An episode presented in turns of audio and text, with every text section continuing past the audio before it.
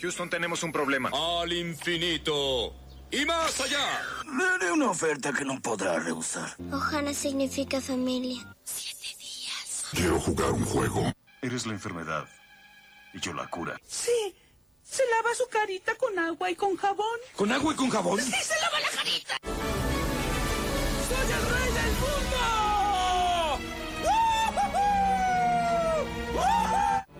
Decir al enemigo que puede tomar nuestra vida, pero jamás nuestra libertad. ¿Estás hablándome?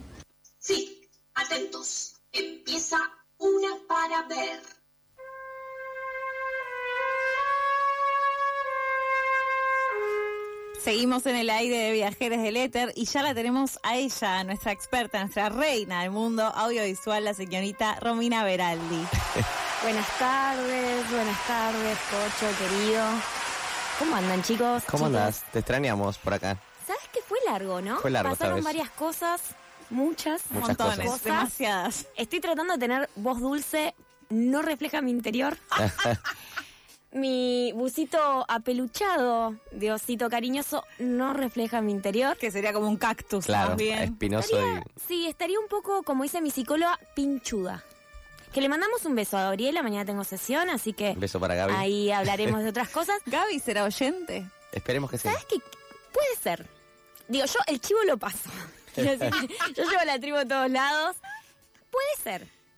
Eh, me da le mandamos un beso a Gaby. Pero, viste que con el psicólogo no hablas de otra cosa que no, sea claro, no la le sesión. preguntar, che Gaby, vos me escuchás a mí en la radio. Es No. ridículo el silencio que se genera en el ascensor cuando acabas de contar todas tus miserias y penas y de repente, tipo, no nos conocemos en el ascensor, me abrís hasta bueno, no, la semana que viene. Sí, es raro. Sí. Eso para mí es raro, pero bueno, Gaby, si está escuchando, mañana nos, nos vemos.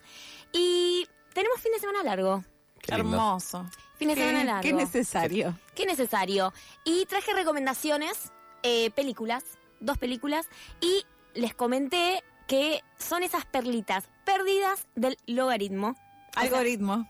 Ah, ¿no es el logaritmo? ¿Cuál es la No, diferencia? ¿Es no. matemático esto? No. Algoritmo. Claro. Más o menos. Sí, no importa. No El lo vamos a otro explicar día acá. nos metemos. Sí, sí. Ustedes en el chat de producción me lo pueden decir así, no digo estas cosas al aire, No, porque es soy muy mala yo en lo esto. leí así por arriba y dije el, el, el autocorrector. Pero pará, Claro. ¿y salió bien el posteo?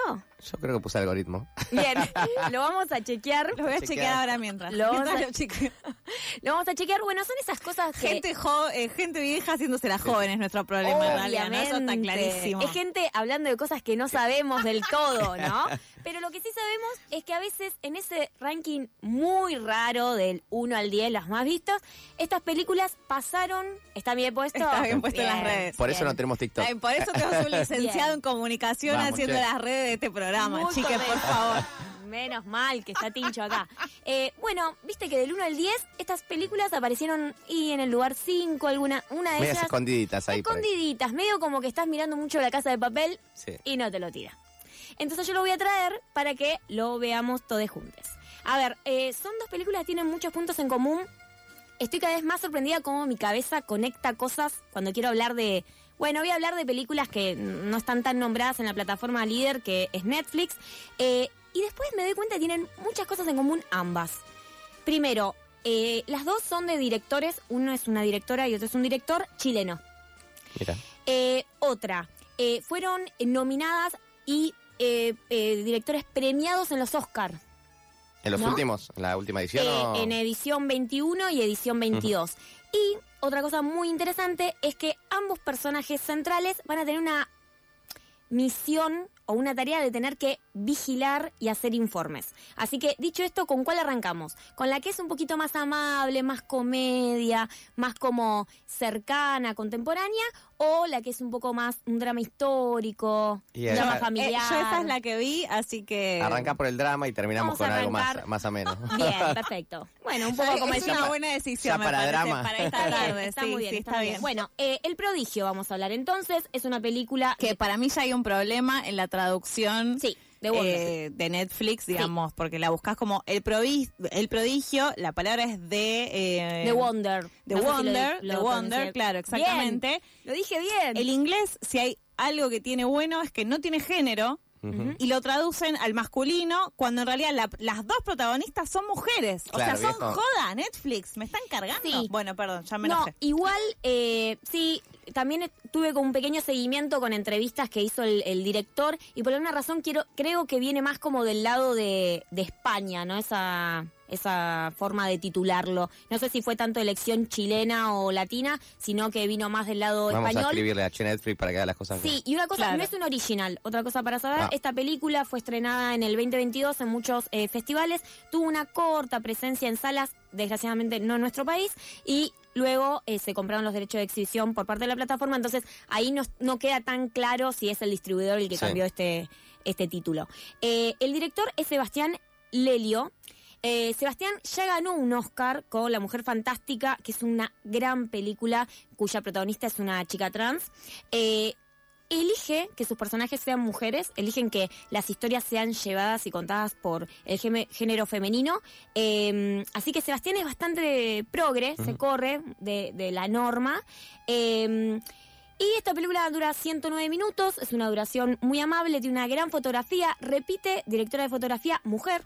O sea, elige hacer equipo artístico con mujeres, así que parece que Seba es Sí, un copado. Aplausos para Seba. me Aplausos parece para correcto. Sebas, dale, Aplauso para Sebas. Sebas. Y es una película que lo que nos va a decir es cuidado con el discurso. Toda historia tiene un discurso. Como bien sabemos en el cine, vamos a contar algo, que eso es lo que se le llama historia. Después la forma en que contamos eso es el discurso y es eh, particularmente en este arte, el artefacto audiovisual, ¿no? Como el dispositivo, como le dicen los académicos. Y esta película va a arrancar mostrándonos un set de filmación y, y diciendo, esto es una película. Voy a contar una historia y voy a elegir cómo contarla. Nos advierte. Y entramos en una ficción del año 1862, eh, situada en Irlanda, eh, post-hambruna, con lo cual está bueno también para googlear un poco, porque hay unos términos un poco históricos que, que quedan alejados y él los toma. Eh, y básicamente una enfermera tiene que hacer un largo viaje eh, de Inglaterra, donde es su origen. Que entre paréntesis, la enfermera no es cualquier persona. No. Es Florence Pugh, que nos ponemos de pie porque la piba la está rompiendo en lo que hace. Exacto. Cierro mi paréntesis. Eh, hay, un, hay una gran frase. y está en Oppenheimer. ¿no? Eh, bueno, eso iba a decir. Hay una gran frase que dice que está en la parte más dulce de su carrera. Es una- la forma que hablan de ella. Y es eh, Jean, que sería como. En, Sería como, no, supuestamente fue el amante de Oppenheimer y ahí la vemos actuando en un gran papel secundario, pero que destaca mucho en Oppenheimer, que ya hubo una columna que no voy a volver hacia atrás, hablar de Oppenheimer, ya hubo una discusión eh, punto aparte, eh, pero sí, claramente está en su apogeo, está en un gran momento, eh, y que también hay una revelación porque es, va a ser un coprotagónico y bueno, vamos a arrancar, vamos a seguir. Llega esta persona de Inglaterra yendo en caballo entre en lluvia y cuando llega tiene que ir a supervisar, ver un caso, hay un jurado que la está llamando junto a una monja para hacer unos informes, pero no sabía, vieron que la comunicación en 1862 no No, era muy claro. clara, la verdad. Le pagaban, ella fue después de la guerra, dijo, bueno, esto va a ser Salió mejor un que lo que vi. yendo. Soy Claro. monotributista, dijo, escúchame, tengo que parar la Hay que facturar. Ella viuda, por lo que se sabe. Bueno, cuando se enfrenta al jurado dice, bueno, ¿cuál es el caso? ¿No? Tengo que armar un informe. Yo voy a hacer turnos de ocho horas visualizando y analizando el caso. Hay una monja en contrapartida a lo científico, que soy yo, que soy la enfermera. Bueno, resulta que es una niña de 12 años que hace cuatro meses no come, no ingiere alimentos y se encuentra vital y sana lo cual en una aldea de Irlanda, eh, país muy religioso, empieza a comentarse de que es una niña santa, que es una niña que está generando un milagro en vida, y por otro lado los científicos dicen, bueno, quizás no es un milagro, sino que sabe cómo alimentarse, como por ejemplo a través del sol, haciendo fotosíntesis. Ahí hay como una situación muy de época también entre lo que es religioso y lo que es ciencia, ¿no? Entonces, el caso era analizar y quedarse 14 días con esta niña para ver si realmente era un milagro o si había algún motivo científico de cómo lograr con inanición eh, sobrevivir de manera muy vital.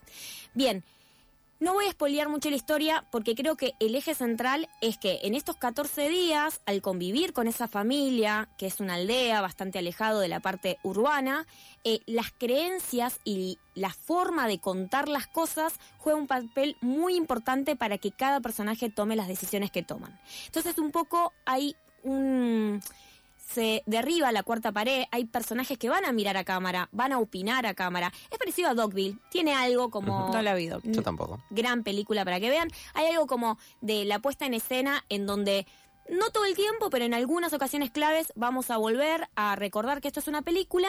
Eh, y bueno, y se convierte en un drama familiar y un poco esto de pueblo chico, infierno grande se hace eh, carne en esta historia. Eh, es muy linda, Está muy bien musicalizada, es como extremadamente muy buena en sonido eh, y está muy bien actuada. Y creo que luego de ver las elecciones y ver también cómo los discursos forman parte de nuestra realidad, es una película que permite la reflexión. Yendo al momento del día donde hay que ver esta película... Me saco, la, pregunta de la boca. Pero lo pensé... Porque es tu hermana, más o menos. Lo pensé... hace 40 años. A ver si piensa lo mismo que yo. Es para ver 8 de la noche siete y media, antes de cenar, y en la cena la discutís. Ah. No podés verla comiendo. ¿Pero mitad de semana? ¿Miércoles? No, sábado. Sábado. Sábado porque es para decir, es filosófico. Sí, sí. Empezás a hablar y cada uno va a tener su idea. Te y... pasa alguna cosita y ahí sí, sí, arranca el debate. Pero eh, no se puede ver comiendo. Para mí es como mucho pochoclo, comiendo, ¿eh? Pero, pero vos tenés eh, cena, ¿en cena? Sí, sí, sí. Ah, para mí tiene como tenés que tener atención, contemplación. Ah, pero puedo tener todo eso mientras que cena, te juro. tenés, mirada de águila. No, bueno, yo soy quizás, yo soy un poquito hincha de que no, no me gusta cortar, comer, como pero que no miro, Pero lo que yo miro es la tele y no lo que estoy cortando, digo, porque el plato tampoco tiene unas dimensiones gigantes, digo, el plato ya sé dónde está. Se va a cortar un dedo, señora, mire. Sí, me preocupan las remeras, cómo vienen las manchas y la remera, espectacular, perfecto. Espectacular. no, yo aconsejo que no es una película liviana como para, para mí, requiere concentración y sobre todo genera debate, con lo cual los invito a verlos comiendo golosinas, pochoclos, barra, papas fritas. Hay partes basadas en un hecho real, o sea que el relato de esto de niñas, prodigio, que no se alimentan y que a ver si el Espíritu Santo está detrás de ello y la mar en coche, eso es un registro real que, o sea, hay actas y gente que se dedicaba a escribir esas cosas, así que después de la película lo que nosotros con mi compañero hicimos fue buscar eso. Exacto, la película está basada en una novela y la novela está basada en más de 20 testimonios que existieron en esa época y luego algo interesante, que también por eso es una película muy actual, aunque la pongan en 1862, es hablar del tema de, la, de los cuerpos femeninos y la ausencia de alimentos, ¿no? De nutrirse y comer, entonces también está muy relacionado aunque son cosas muy diferentes. La escritora que también eh, estuvo haciendo el guion de esta película, hay una referencia sobre el cuerpo y la política de los cuerpos femeninos y un poco también como la comida desde épocas arcaicas juega un papel en esos cuerpos femeninos, relacionándolo también con muchos comentarios de anorexia y cómo las mujeres muchas veces se sacrifican, ¿no? Por un otro, que un poco la película tenía que ver con eso, ¿no? Con limpiar culpas ajenas. Así que eh, El Prodigio, véanla, es una gran, gran película. Sebastián Lelio, para que también vean su filmografía, porque es un gran, gran director. Así que pasamos así como vuelta de página a El Agente Topo, eh, chilena también. Eh, igual voy a hacer un comentario sobre Sebastián, sin que se enoje. Si está escuchando esto, Seba, eh, por favor, no te enojes. Nació en Argentina, en Mendoza, y a los dos años se fue a Chile y se radicó en Chile y él em, prioriza la nacionalidad chilena al presentarse porque hizo toda su vida allí y hoy vive en Berlín. pero es, es chileno, es como, viste, Gardel, Uruguay, eh, es chileno, Argentina, es un poquito, un poquito de, Chile y de Argentina. Eh, en, en, la otra eh, orilla está Maite Alberdi, que sí es chilena, chilena, chilena. Muy, muy, muy conocida con, con la película em, La Once no la vieron, bueno, es una documentalista eh, muy importante en Chile. Primero porque Chile tiene una cultura eh, documental muy grande desde siempre. Es, una, es un país que si bien no tiene una industria hollywoodense, o sea, no es una gran industria que genere muchos ingresos. Sí tiene desde siempre eh, mucha incidencia en el cine latinoamericano. Y ella se encarga de trabajar los micromundos, ¿sí? Desde ahí hace sus documentales, o sea, no va a buscar cosas grandilocuentes, sino que agarra lo que tiene más cerquita, lo que eh, tiene más a mano y de eso hace eh, grandes historias.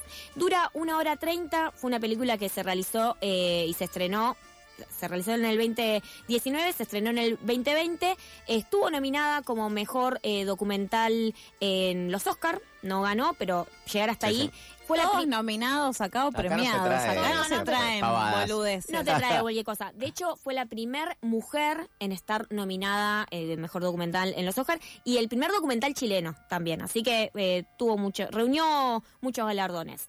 Em, ¿De qué se trata esta historia? Es Rómulo tiene una em, una agencia de detectives. Y ella estaba como bastante obsesionada porque había cambiado la ley en Chile, en, en Chile, en Chile que es la, es la mitad de China y de Chile. En Chile. En Chile de que eh, los las cosas, o sea, que te facilita un detective lo puedes incorporar en una causa y tienen valor judicial. Entonces, a través de esa, ese cambio de ley, en Chile abrieron un montón de agencias de detectives. Entonces ella dijo, se, se, obsesionó y dijo, bueno, voy a investigar sobre esto. Fue, se hizo asistente de este detective y le llegó un día un caso que era una mujer que quería investigar si en el asilo de ancianos donde estaba internada su madre había o no maltrato. ¿Cómo llevar a cabo eso? Poniendo un espía. ¿Cómo tenía que ser una espía? Y una persona entre 80 y 90 años. Con lo cual dijo, bueno, acá hay una película. Voy a registrar todo lo que pase en este caso. Hubo una publicación en un diario, fueron muchas eh, personas, entre 80 y 90 años, fue elegido uno, que es Sergio, que hoy es, es una eminencia, es como un gran actor, como se le dice, actor natural, se le dice a los actores que en realidad no son profesionales, sino que hacen un papel relacionado con su rol y dentro de, una película. Eh, y bueno, empiezan a seguirlo en el asilo haciendo como que no se conocían, ¿no? Él era un espía encubierto y ellos estaban haciendo un documental de la tercera edad cómo cambia la historia de este documental, que no parece un documental, uno lo ve y parece que es una ficción, porque Sergio se empieza a encariñar con sus pares, empieza a hacerse amigues, y ya no importa tanto si hay maltrato o no, porque claramente no hay maltrato en ese asilo, y lo que importa es cómo se relacionan las personas de tercera edad, que dicho sea de paso, en la sociedad y en el arte está bastante dejado de lado. No hay muchas películas donde haya eh, protagonistas de, este sector etario, ¿verdad? De hecho, es, el mayor de edad está un poco como destinado a, al olvido, digamos, ¿no? Como que es una edad poco productiva, entonces hay muy pocas cosas relacionadas con, con la gente que esté transitando su último periodo de vida. ¿Y qué pasa? Empiezan a fallecer compañeros, eh, empieza a haber gente que de repente tienen que irse del asilo porque empieza a tener problemas de salud, y todo esto es registrado y tomado en la historia, y si bien parece una película de espía, es una película, me gusta decir, de amistad y de amor. Así que véanla, es muy interesante.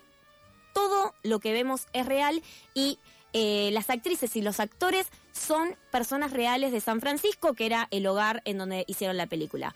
Muy interesante, por suerte no había maltrato y vamos a poder hablar de ese documental desde el amor eh, y es muy cariñoso y muy divertido y muy cómico porque bueno, imagínense conocer eh, las amistades de la tercera edad son eh, muy lindas de ver. Así que El Agente Topo, documental, micromundos, actores eh, naturales, película de Oscar, no, no, sé qué más decir. Domingo a la tarde, perfecto. Domingo a la tarde y es obviamente recontra ATP. Corta la bocha. Hermoso. Gracias, Romy, por una nueva columna, una para ver.